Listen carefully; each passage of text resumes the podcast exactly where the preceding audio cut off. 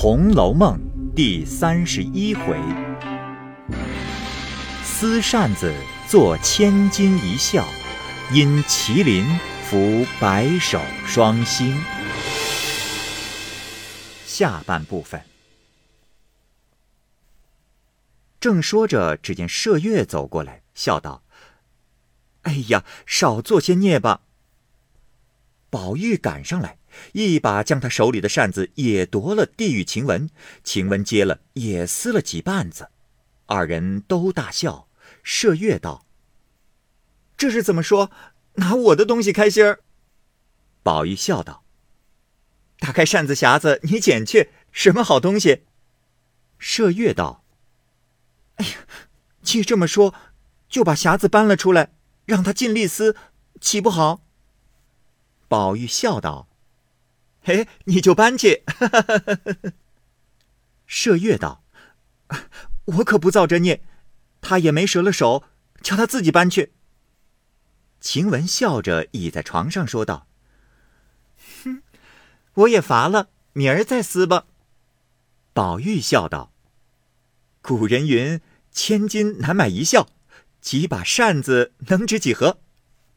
一面说着，一面叫袭人。袭人才换了衣服走出来，小丫头佳慧过来收拾破扇，大家乘凉，不消细说。至次日午间，王夫人、薛宝钗、林黛玉众姊妹正在贾母房内坐着，就有人回史大姑娘来了。一时果见史湘云带领众多丫鬟媳妇走进院来，宝钗、黛玉等忙迎着阶下相见。青年姊妹间经月不见，一旦相逢，其亲密自不必细说。一时进入房中，请安问好，都见过了。贾母因说：“天热，把外头的衣服脱脱吧。”史湘云忙起身宽衣。王夫人因笑道：“ 哎呦，没见穿上这些做什么？”史湘云笑道：“哎呀，都是二婶身教穿的，谁愿意穿这些？”宝钗一旁笑道：“啊，姨娘不知道，她爱穿衣裳，更爱穿别人的衣裳。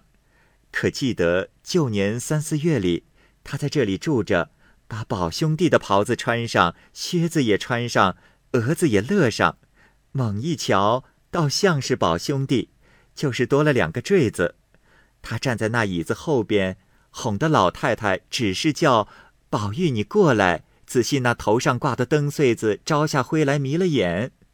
他只是笑，也不过去。后来大家撑不住笑了，老太太才笑了，说到扮上男人好看了。林黛玉道：“这算什么？唯有前年正月里接他来了，住了没两日。”就下起雪来，老太太和舅母那日想是才拜了隐回来，老太太的一个新新的大红星星毡斗篷放在那里，谁知错眼不见，他就披上了，又大又长。他拿了个汗巾子拦腰系上，和丫头们在后院子铺雪人去，一跤栽在沟跟前，弄了一身泥水。说着，大家想着前情，都笑了。宝钗笑向那周妈妈道：“周妈，你们姑娘还是那么淘气不淘气了？”周奶娘也笑了。迎春笑道：“淘气也罢了，我就嫌她爱说话，也没见睡在那里，还是叽叽咕咕，笑一阵，说一阵，也不知哪里来的那些话。”王夫人道：“只怕如今好了。前日有人家来相看，眼见有婆婆家了，还是那么着。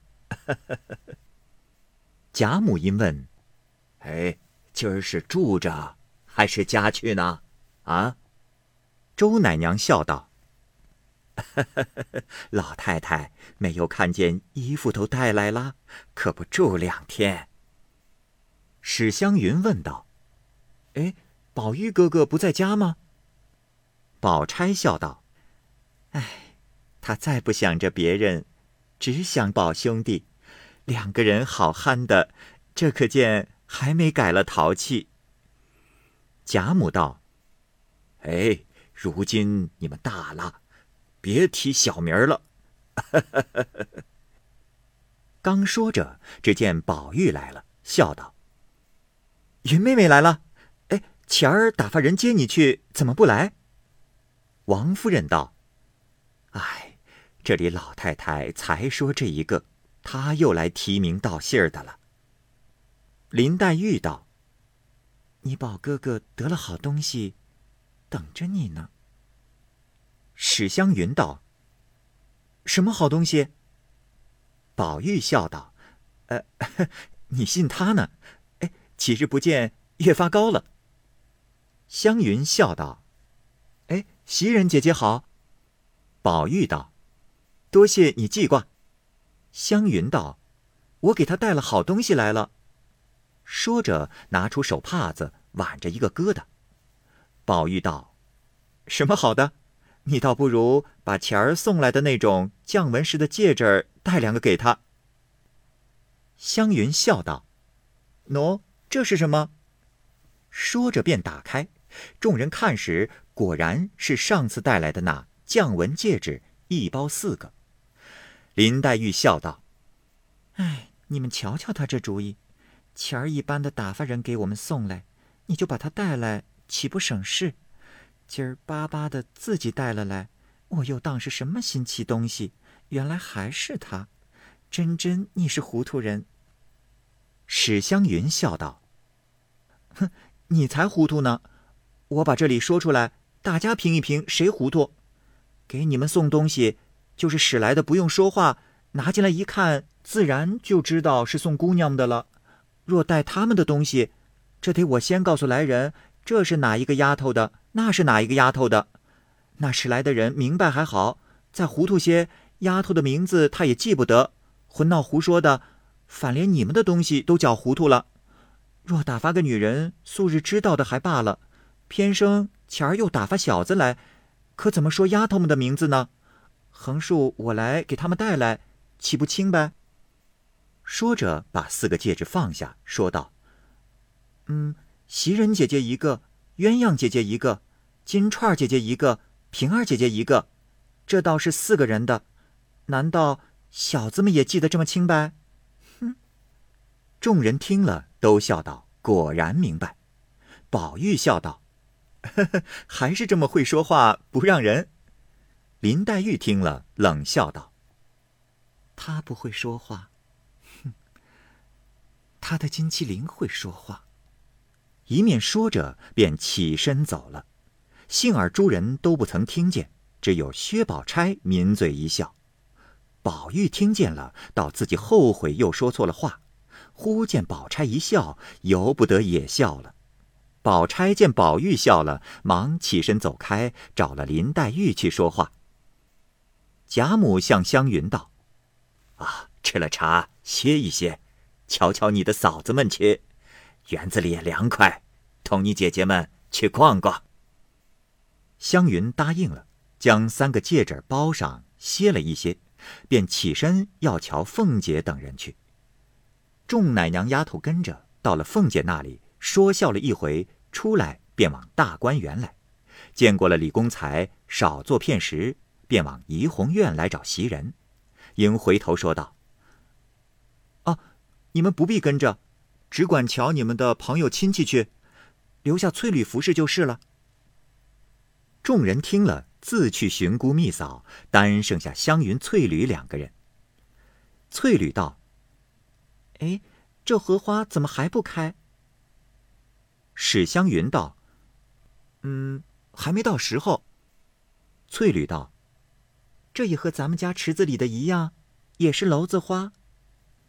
湘云道：“他们这个还不如咱们的。”翠缕道：“他们那边有一棵石榴，接连四五枝，真是篓子上起篓子，也难为它长。”湘云道：“花草同人一样，气脉充足，长得就好。”翠缕把脸一扭，说道。我不信这话，若说同人一样，我怎么不见头上又长出一个头来的人？”湘云听了，不由得一笑，说道：“我说你不用说话，你偏好说，这叫人怎么好答言？天地间都负阴阳二气所生，或正或邪，或奇或怪，千变万化，都是阴阳顺逆多少。人一生出来，人罕见的就奇，究竟理还是一样。”翠缕道：“嗯，这么说起来。”从古至今，开天辟地，都是些阴阳了。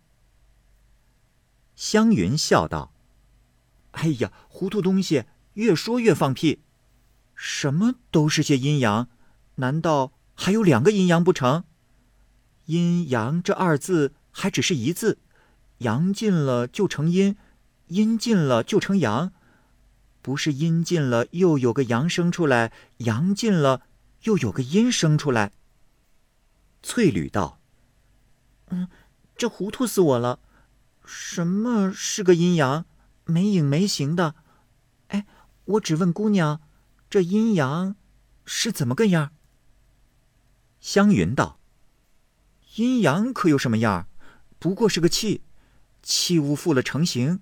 比如天是阳，地是阴，水是阴，火就是阳，日是阳，月就是阴。”翠缕听了，笑道：“哦，是了是了，我今儿可明白了。怪道人都管日头叫太阳呢，算命的管这月亮叫什么太阴星，就是这个道理了。”湘云笑道：“哎呀，阿弥陀佛，刚刚的明白了。”翠缕道：“哎，这些大东西有阴阳也罢了，难道这些蚊子、各藻？”猛虫、花草、瓦片、砖头也有阴阳不成？湘云道：“怎么没有阴阳呢？比如这一个树叶儿还分阴阳呢。那边向上朝阳的便是阳，这边背阴腹下的便是阴。”翠缕听了，点头笑道：“哦，原来这样，我可明白了。哎，只是……”咱们这手里的扇子，怎么是阳，怎么是阴呢？湘云道：“哎呀，这边正面的就是阳，那边反面的就是阴。”翠缕又点头笑了，还要拿几件东西问，因想不起个什么来，猛低头就看见湘云公涛上系的金麒麟，便提起来笑道：“哎，姑娘，难道这个也有阴阳？”湘云道：“飞禽走兽，雄为阳，雌为阴，聘为阴，母为阳，怎么没有呢？”翠缕道：“嗯，那这是公的，到底是母的呢？”湘云道：“这连我也不知道。”翠缕道：“这也罢了，怎么东西都有阴阳，咱们人倒没有阴阳呢？”湘云照脸上啐了一口，道：“哎呀，呸！下流东西，越问问出好的来了。”翠缕笑道：“这有什么不告诉我的呢？我也知道了，不用难我。”湘云笑道：“哎，你知道什么？”翠缕道：“嗯，姑娘是阳，我是阴。”说着。湘云拿手帕子抿着嘴，呵呵的笑起来。翠缕道：“哎，说是了，就笑得这样了。”湘云道：“啊，很是很是。”翠缕道：“人规矩，主子为阳，奴才为阴，我连这个大道理也不懂的。”湘云笑道：“ 你很懂得。”一面说一面走。刚到蔷薇架下，湘云道：“哎，你瞧，那是谁掉的首饰？金晃晃的在那里。”翠缕听见，忙赶上，拾在手里攥着，笑道：“哎呀，可分出阴阳来了。”说着，先拿史湘云的麒麟看，湘云要他捡的瞧，翠缕只管不放手，笑道：“是件宝贝，姑娘瞧不得。哎，这是从哪里来的？好奇怪，我从来在这里没有见有人有这个。湘云道：“拿来我看。”翠缕将手一撒，笑道：“请看。”湘云举目一验，却是文采辉煌的一个金麒麟，比自己佩戴的又大又有文采。湘云伸手擎在掌上，只是默默不语。正自出神，忽见宝玉从那边来了，笑问道：“你两个在这日头底下做什么呢？怎么不找袭人去？”湘云连忙将那麒麟藏起，道：“啊，正要去呢，咱们一处走。”袭人正在阶下倚栏迎风，忽见湘云来了。连忙迎下来，携手笑说一向久别情况，一时进来归坐。宝玉因笑道：“哎，你早该来了，我得了一件好东西，专等你呢。”说着，一面在身上摸掏，掏了半天，呵呀了一声，便问袭人：“哎，那个东西你收起来了吗？”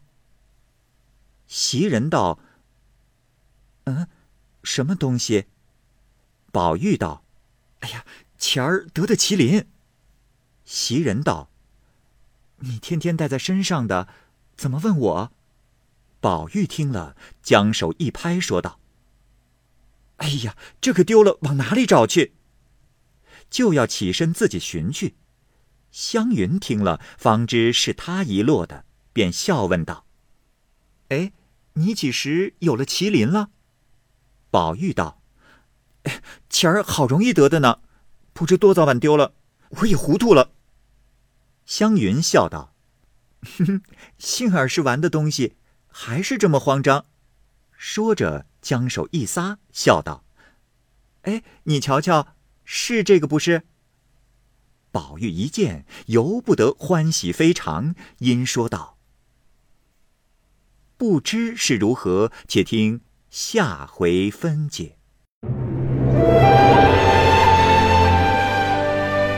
好，各位听友，由于时间的关系，我们这期节目就先播到这儿。欲知后文详情，欢迎您关注蚂蚁晒尔，并订阅我播讲的《红楼梦》。另外，还有更多精彩的系列故事也在其中，欢迎您关注收听。如果您有什么样的意见或者建议，可以通过下方的留言方式及私信的方式告诉我，我会在第一时间回复您。我是蚂蚁，我们下期节目再见。